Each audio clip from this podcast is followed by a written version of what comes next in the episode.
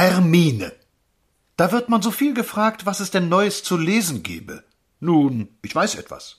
Es ist noch ganz frisch von Druckerschwärze, so neu ist es, und es ist ein höchst amüsanter Roman. Er heißt Hermine, und sein Autor heißt Peter Guggenreit, erschienen im Poseidon Verlag zu Chemnitz.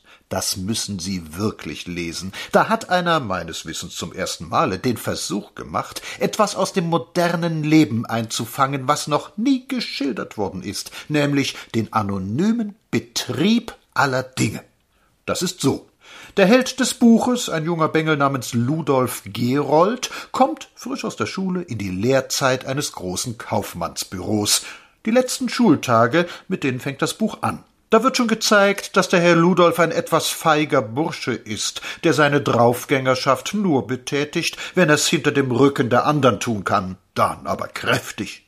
Ja, der geht also in die Lehre, und er arbeitet sich überraschend schnell ein. Und nun wird famos und ganz ausgezeichnet dargetan, wie so eine moderne Maschinerie arbeitet, so ein Büro, wie alle die Arbeit tun, aber eigentlich keiner die Verantwortung trägt, wie jeder jeden drückt und niemand zugestehen will, dass auch er gedrückt wird, und wie sich vor allem der Apparat mausig macht. Die moderne Wirtschaftsform hat den Menschen zum Zweck erniedrigt, aber der rächt sich und lässt es sich nicht gutwillig gefallen. Er rächt sich dadurch, dass er mit dem Apparat so viel Schwierigkeiten wie möglich macht, um zu zeigen, dass er auch noch da ist. Der Kassenbote soll einen Brief zur Post bringen. Ja, das tut er ja auch. Und er ist nur Bote und hat gar keine Bedeutung weiter. Aber das eine, das einzige kann er doch noch. Er kann so viel Geschichten mit dem Brief anstellen, so viel Hindernisse bereiten, so viel Formalitäten ausdenken. Oho, er ist kein gewöhnlicher Kassenbote. So einfach ist das nicht. Das will gelernt sein. Und Ludolf, der sich an alle Leute im Büro fragend wendet, macht eine überraschende Entdeckung. Jeder sagt ihm genau dasselbe, jeder sagt die nämlichen zwei Dinge.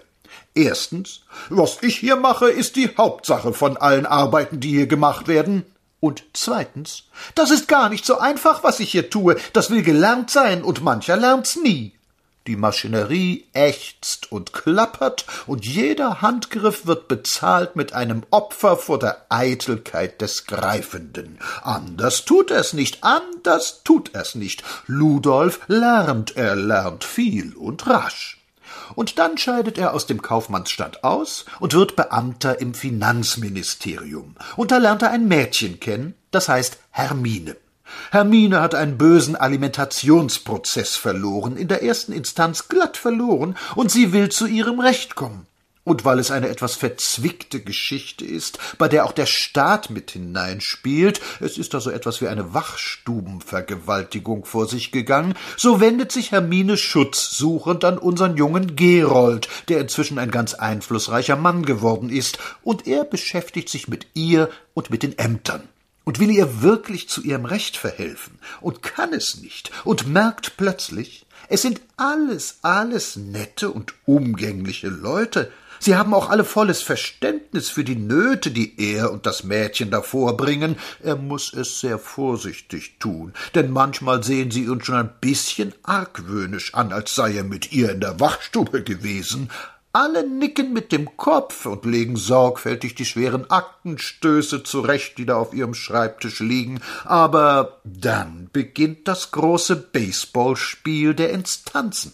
Und keiner, keiner ist es gewesen, und auf einmal hat niemand zu bestimmen, und auf einmal hat niemand Einfluss, und wenn er ihn zu haben vorgibt, dann ist er böswillig und will nicht, dass man ihn ausnutzt und ein Instanzenstreit hebt an, ein fahl leuchtender Konkurrenzkampf aller gegen alle von der andern Abteilung, und Hermine steht dabei und begreift das nicht, wie ihr nur so bitter Unrecht geschehen kann. Und einmal, das ist eine der reizendsten Stellen im Buch, da sitzt sie bei Ludolf im Vorzimmer und wartet auf den Bescheid eines Kassationshofs, den er in Händen hat, und da kommt ein junger Beamter aus seinem Zimmer und dann geht sie hinein und ruft Wer war das? Und er sagt es ihr. Wissen Sie, sagt sie, ich finde, er könnte bei Ihnen bescheidener auftreten, wenn er bloß aus einem anderen Büro ist. Das findet Ludolf auch ganz in der Ordnung. Und dann schläft er mit Herminen, und dann heiratet er sie, schon dass der Prozess ein Ende hat, und wie nun auch im bürgerlichen Leben der beiden Etage gegen Etage tobt, Familie gegen Familie, immer wieder Abteilung gegen Abteilung, das ist meisterhaft, weil die Geschichte zum ersten Male nicht Hermine und Ludolf zum Helden hat, sondern etwas anderes, etwas nie Beachtetes, die Kollektivität. Seelenromane gibt es immer noch und tiefgründige Analysen von Männern und Weibern und was weiß ich. Aber an jene unbekannte, große, geheimnisvolle, dumpfe und schwarze Kraft, an die hat sich noch kein Romanschreiber herangetraut. PS. Den Roman gibt's leider nicht.